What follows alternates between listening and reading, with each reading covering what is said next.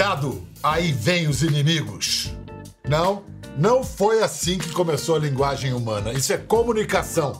E comunicação não é linguagem. Linguagem é mais. Por exemplo, quando dois semelhantes trocam ideias. Cuidado, aí vem os inimigos. Será que é melhor a gente fugir? Para onde a gente vai fugir? E o outro responde: Não, será que a gente foge ou a gente luta? Bom, a essa troca de ideias chama-se conversa. Portanto, a linguagem humana teria se fundado, se inaugurado na conversa. Bem-vindos a mais uma conversa aqui. Aliás, vocês sabem, vocês sabem como é que eu aprendi isso tudo? Hã? Tô sabidão assim? Sabichão? Assim, ó. Lendo Linguagem, a história da maior invenção da humanidade, que um linguista americano escreveu a partir de anos, décadas de pesquisa, sabe aonde? Na Amazônia, aqui na Amazônia brasileira, estudando a língua, os costumes, a cultura dos índios Pirahã. A origem e a idade da linguagem estão sendo repensadas a partir das teses e da teoria exposta nesse livro. Até agora, a linguagem, a tese mais aceita de que a linguagem teria sido é, inventada há menos de 100 mil anos pelo Homo sapiens. E neste livro, o autor defende que não, que a linguagem é muito mais antiga, pelo menos tem um milhão de anos, e não foi invenção do Homo sapiens, foi invenção do Homo erectus. Vamos entender melhor essa história? A gente vai entender ela direitinho, porque o autor do livro fala bem a nossa língua. Daniel Everett. Daniel para os brasileiros. Sim. Bem-vindo, Daniel. Muito obrigado, Pedro. Muito obrigado. Eu que agradeço a sua presença. Você está falando de onde? Eu estou falando aqui perto de Boston, nos Estados Unidos, uh, no meu escritório uh, na Universidade de Bentley, uh, em Massachusetts. Você chegou ao Brasil em 1977 e você trouxe família, trouxe com mulher, com três filhos pequenos é, e ficaram vivendo na selva com os pirahãs. Isso. Que loucura, Daniel! Muita gente diz, eu peço até hoje em dia desculpas dos meus filhos por ter feito isso, mas eles todos, eles dizem, nós não temos o que reclamar, papai, porque temos vidas muito interessantes e, e temos muitas memórias ótimas da Amazônia. Quantos anos vocês passaram lá? Nós passamos, no decorrer de 30 anos, uh, trabalhando, vindo, indo para o Brasil, nós passamos oito anos só na aldeia. E os meninos, então, falavam pirahã também? Falavam. As, as minhas filhas desapareciam uh, amanhã, de manhã e, e, de canoa com as meninas pirahã. Passavam o dia inteiro lá com os, as meninas pirahã. E meu filho, com arco e flecha e dois anos de idade, brincava. E hoje o que, que ele faz? Ele é professor de antropologia e chefe do departamento de antropologia na Universidade de Miami, em Flórida. é, ele fazia antropologia desde os dois anos de idade, né? Olha só, antes de mostrar as cenas do Daniel com os pirahãs, é, que a gente tem um documentário bonito para mostrar alguns trechos, chama-se o documentário A Gramática da Felicidade queria fazer uma pergunta para ajudar a botar todo mundo na mesma página, para ajudar a entender essa comunicação não é linguagem. Então, porque você explique para a gente qual é a diferença entre comunicação e linguagem. No livro você diz: a linguagem é muito mais que transferência de informação. Explica, dá um exemplo para gente. Sim, todo, todos os uh, seres vivos e, e, até as plantas têm uma certa facilidade com a comunicação. Por, por exemplo, aqui nos Estados Unidos está começando o outono e as árvores estão perdendo suas folhas em estão comunicando de certa forma com o ambiente, uh, estão recebendo informação do ambiente, estão respondendo. Uh, os cachorros uh, sabem, uh, entendem muitas pessoas, entendem muitas palavras, mas a linguagem é, é a facilidade de criar símbolos uh, e, e, sem limites e de usar esses símbolos num contexto cultural. Então, para ter uma linguagem, os, a, a criatura tem que ter também uma cultura, porque a cultura e a linguagem são unidas e cada um depende do outro. Então vamos lá, vamos usar, que eu acho que é bastante didático, a, a, escala da evolução da linguagem que o seu herói intelectual, que você diz que foi o maior filósofo americano, Charles Sanders Peirce, é, ele fala de índices, é, sim, indícios, sim. né? Primeiro índice, índices, depois ícones, depois símbolos. Sim. É, dá um exemplo para a gente entender que evolução é essa. Então, o cheiro de, de fumaça é um índice uh, uh, uh, para fogo. Indica que tem fogo por perto. ou a, vi, a visão de fumaça indica fogo. Ou seja, comunica. A fumaça comunica, comunica que há fogo. Sem intenção de comunicar sem nada. Certamente, não tem nenhuma intenção, ah, mas consegue é. comunicar, porque índice é, uma, é um tipo de comunicação.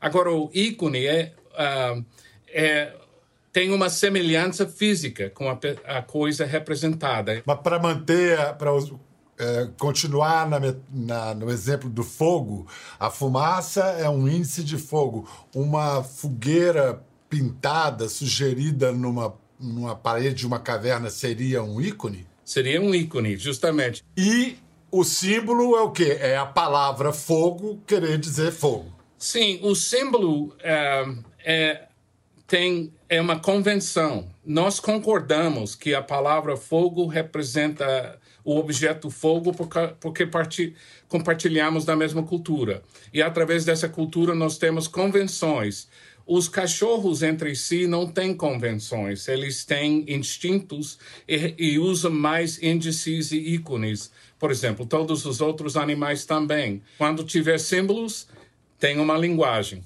Daniel, vamos ver agora uns trechos do documentário quando você era feliz e sabia, lá com os pirarranjos. vamos ver umas pois é. imagens. Tá, é, My wife almost died here. My daughter almost died here. I had malaria many times here. Our lives were threatened by the Pitahas here on at least three separate occasions. They threatened to kill us all, and I had to sit up all night out in front of the house while my family was locked inside to try to keep them away. They shot arrows at each other. They were really uh, different then. And our relationship has changed over the years.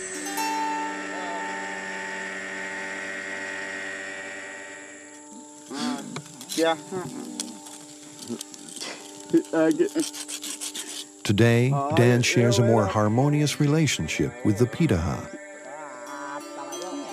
This morning, they cook scrambled alligator eggs for him. But sharing this way of life would have been impossible if Everett had not first cracked their language code. Well, you start with, uh, since there's no language in common, I just start picking up objects and trying to get the names for those objects, pointing at them. Boy be payai. Boy be payai. I boy. Này, boy bigit cầu. Bigit cầu với. Boy bigit cầu. Bigit cầu. Boy mấy nhiều bigit cầu. Đấy. Đấy. Đấy. Đấy. Đấy. Đấy bigit cầu. Đấy bigit cầu. Đấy bigit cầu. And, and spending day after day doing this, you can see how you can construct a knowledge of the language without any language in common, and eventually I learned Piraha. Rapaz! que bonita região, hein? Ah, sim. Isso é perto. É, é, qual é a, a cidade mais próxima aí de. Bom, a cidade grande mais próxima, duas horas de avião, seria Porto Velho, de Rondo em Rondônia. Mas cidades. Duas horas de avião. Duas horas de avião, quatro dias de barco. Escuta, o que, que a língua pirahã tem de excepcional comparada a todas as línguas que nós conhecemos? Tem muita, muitas coisas interessantes sobre pirahã. Falta a recursividade, que segundo o linguista norte-americano Noam Chomsky é comum a todas as línguas do mundo. Mas depois uh, do meu trabalho, outras línguas foram descobertas sem essa característica. Ele tem sons que não são encontrados em outras línguas do mundo. Por exemplo, a primeira palavra que me estranhou muito foi a palavra leite, uh, que tem sons. Como é que é? tem som br e som l, e esses sons não existem em outras línguas do mundo, né? Só a, só a língua Pirahã tem esses sons. Uh, e, e, você então você estuda linguística, você aprende todos os sons, você vai para uma língua e logo tem dois sons que não se encontram em outras línguas do mundo. É, recursividade ou recursão que o Daniel falou é essa capacidade que a gente tem de, em vez de fazer, falar duas frases, o homem está andando na rua, o homem está de chapéu, a gente fala o homem de chapéu está andando na rua. É isso? É isso certo? mesmo, é isso mesmo. Colocando uh, uma oração, uma frase dentro de outra. Uh, então, as orações relativas do tipo que você acaba de construir são exemplos comuns. Mas em Pirahã você diria o homem de chapéu. Eu vi o homem. O homem tem chapéu. Ou eu o homem está andando na rua, o homem está usando chapéu. Então, você teria duas orações e não uh, essa característica de recursão. A gente vai falar já do Noam Chomsky, que o, o Daniel citou, que foi o formulador da teoria que prevalecia ou prevalece até hoje de que houve um clique entre 50 mil anos e 100 mil anos atrás e a gente é, é, teria sido dotado, através de uma mutação genética, de um, um software, que a gente nasce com software da gramática, seja a língua que a gente for falar. Mas, peraí, vamos, vamos chegar lá. Antes eu queria falar um pouco do, do mais dos pirahã. A gente viu eles fazendo ali omelete de ovo de jacaré. Jacaré. É, e era mais de um ovo ali. Mas eles contam um, dois, três, quatro ovos? Não. Não, eles não têm palavras para números. Isso é outra coisa interessante da, da língua deles. Eles não têm nem o número um. Uh, eles, eles podem reconhecer quando tem mais ou menos, mas eles não dão nomes de números. E verbos no passado e no futuro, eles têm? Eles também não têm. Eles não fazem essa distinção. Você sabe pelo contexto se você está falando sobre o passado, o futuro, o presente, mas o verbo em si não marca essa diferença.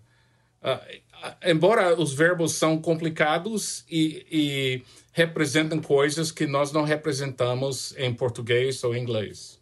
Como por exemplo?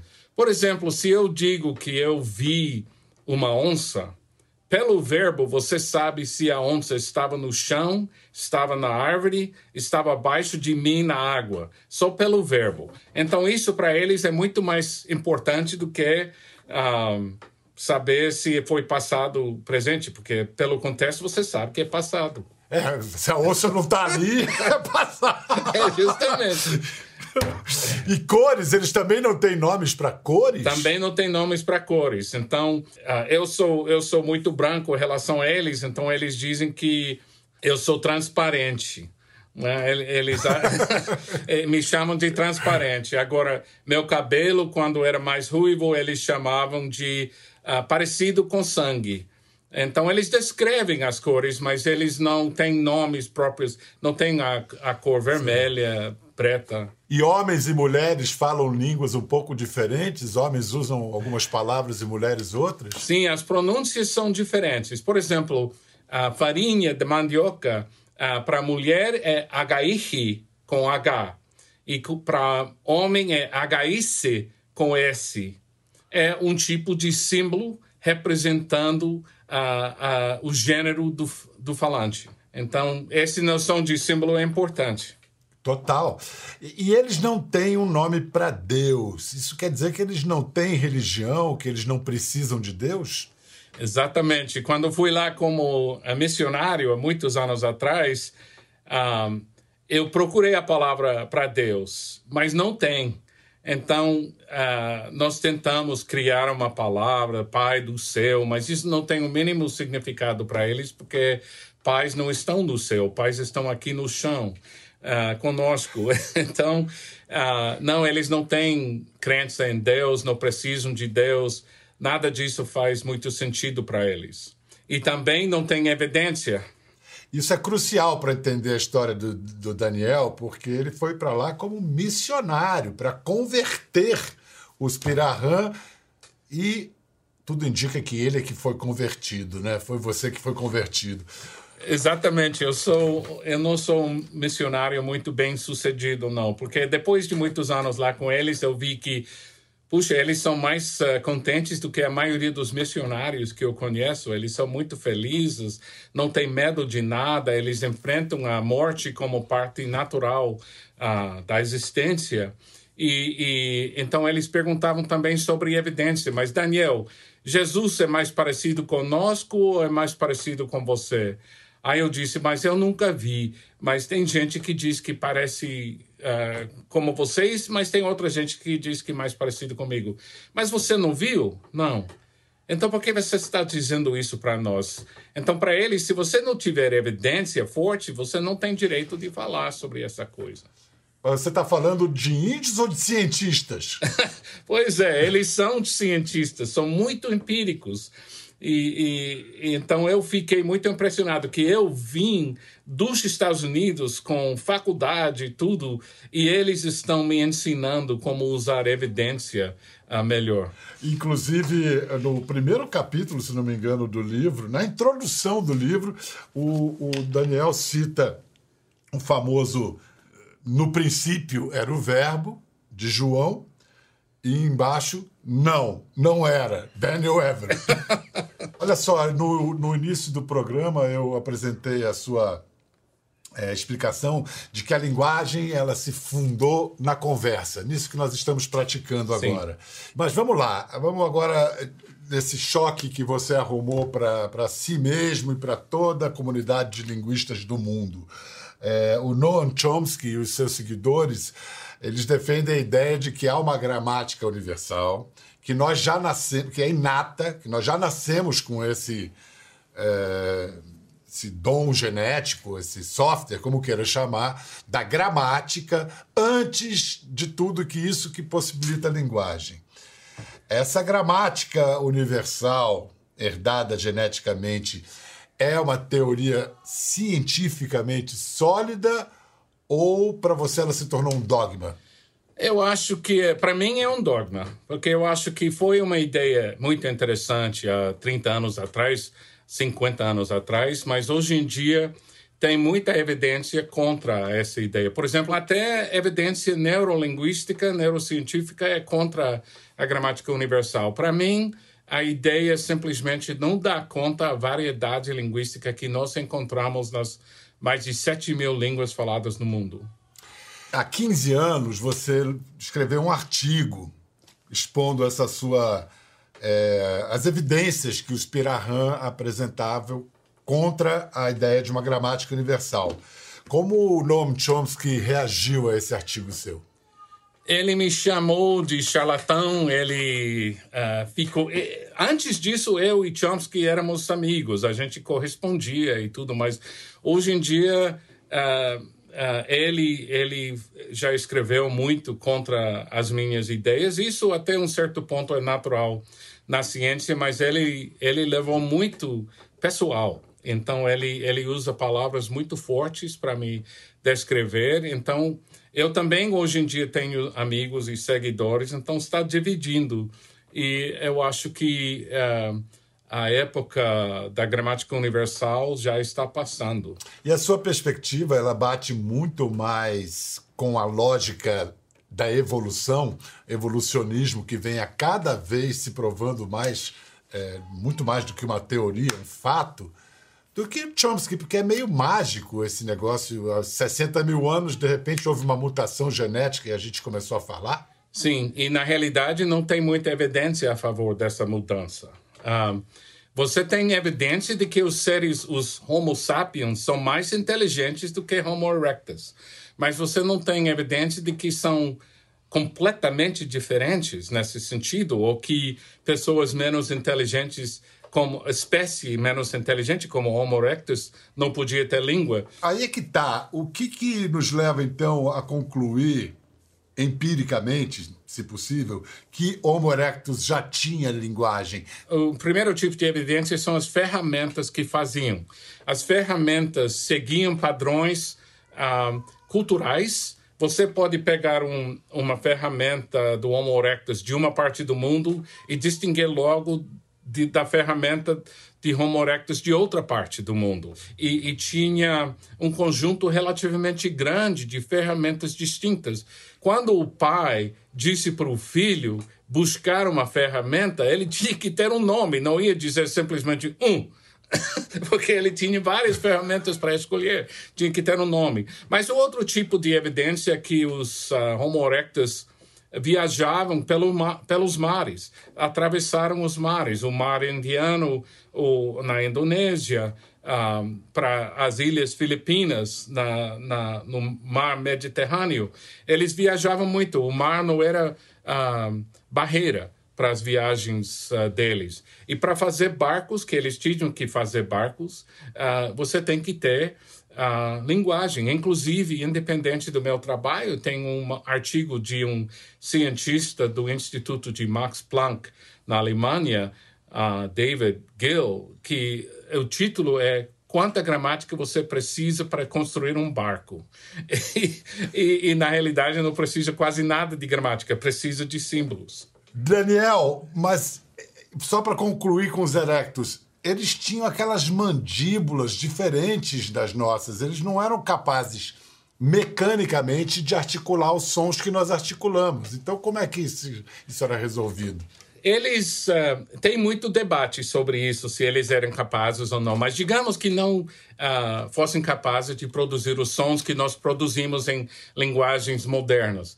Uh, quantos sons você precisa para ter uma linguagem? Agora, se eu usar meu computador, eu posso datilografar qualquer coisa, qualquer significado, qualquer oração em qualquer língua do mundo. Mas quantos sons, na realidade, o computador tem? Quantos símbolos? Tem zero e um. Só isso. E com zero e um você pode transmitir qualquer coisa. Uh, tudo que estamos falando agora está cap sendo captado por zeros e uns. Então, não precisa fazer muitos sons para ter uma linguagem e ter símbolos.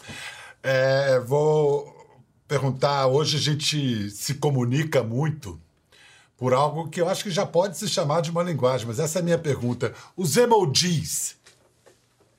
Os emojis podem ser considerados como uma língua primitiva, uma linguagem primitiva se organizando? É, uma, é um exemplo excelente de como o símbolo não precisa de gramática. Porque você coloca uh, dois emojis e você já tem comunicado alguma coisa. São símbolos. Por outro lado, são símbolos que se encaixam numa língua completa. Então, uh, o, o emoji se encaixa em inglês, ou português, francês. Uh, uh, então, são parte dessas línguas. Mas, por outro lado, Uh, eu posso comunicar só, só, usando emojis com pessoa de outra língua e nós conseguimos entender porque compartilhamos aquela cultura de telefone celular e, e os emojis. Então, uh, são símbolos, são um tipo de língua, uh, linguagem que está sendo formado. Vem cá, por que, que você está você tá há muito tempo sem ver os pirahãs? Por quê? Consequência da sua teoria? De alguma maneira?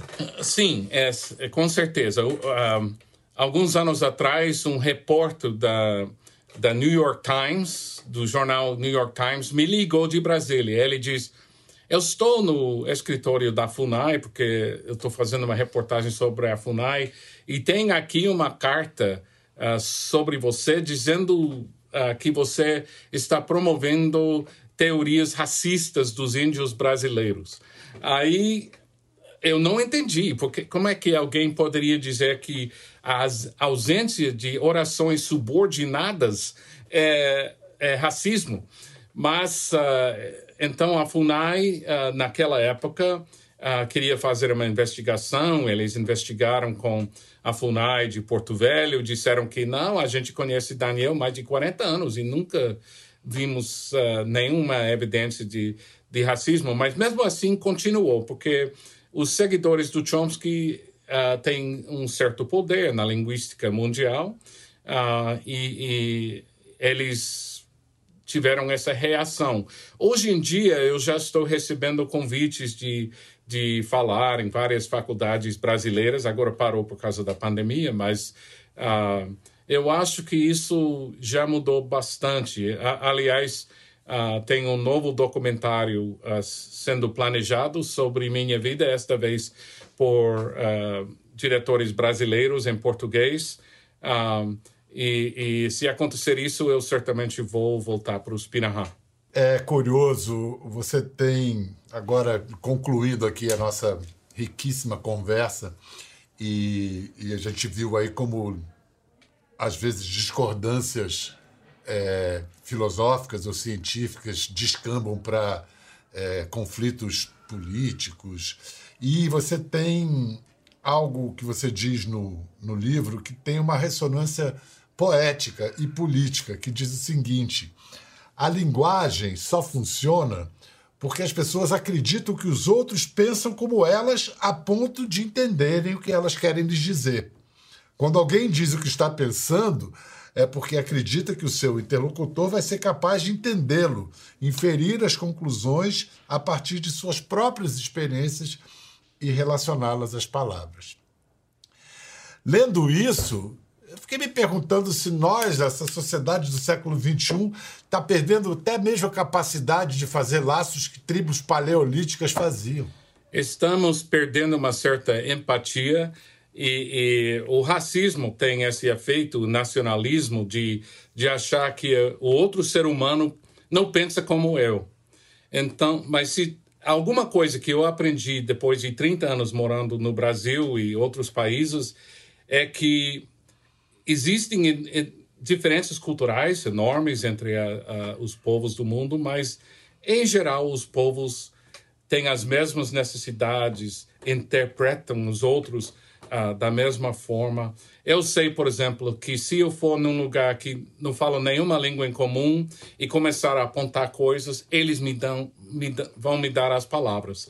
Eles vão come começar a comunicar comigo, porque é tão natural para todos os seres humanos. E, e isso é uma coisa que estamos perdendo, dizendo que povo de um país não pensa do mesmo jeito de povo do meu país ou da minha raça. E, e isso está muito errado. Daniel, muito obrigado pelo seu trabalho, pelo seu livro, por essa entrevista. Daniel Everett, autor de Linguagem, a maior invenção da humanidade, editora Contexto. E eu espero vê-lo da próxima vez aqui no Brasil, presencialmente. Eu, eu, espero que sim, eu espero que sim, depois de passar essa loucura. Muito obrigado. Eu que agradeço. Tchau para vocês, obrigado, até a próxima. Quer ver as fotos e vídeos que comentamos aqui? Entre no Globoplay, busque a página do Conversa e assista o programa na íntegra. Até a próxima.